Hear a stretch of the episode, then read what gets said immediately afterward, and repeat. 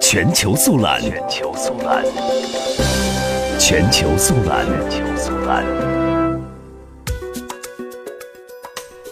印度媒体最近全面报道了五月十四号到十五号在北京召开的一带一路高峰论坛，并且几乎所有媒体都在报道中点出，印度是全球各大经济体中唯一缺席这次论坛的国家。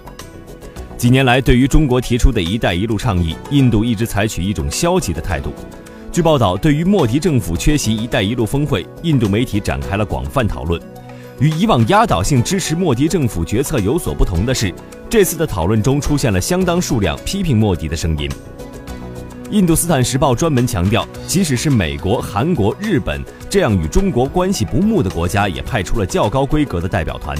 而菲律宾、越南这样与中国存在领土主权冲突的国家，派出了元首级人物参加会议。印度著名媒体人、中印关系专家尚卡尔·杰哈认为，印度的消极态度源于他对于中国意图的不确定性。大多数印度战略学者强调，“一带一路”倡议对于印度在印度洋主导地位的战略威胁，使得中国势力从北方的巴基斯坦、孟加拉和缅甸、斯里兰卡将印度包围。从而严重限制了印度的影响范围。他表示，这种对中国企图的解读过于以印度为中心。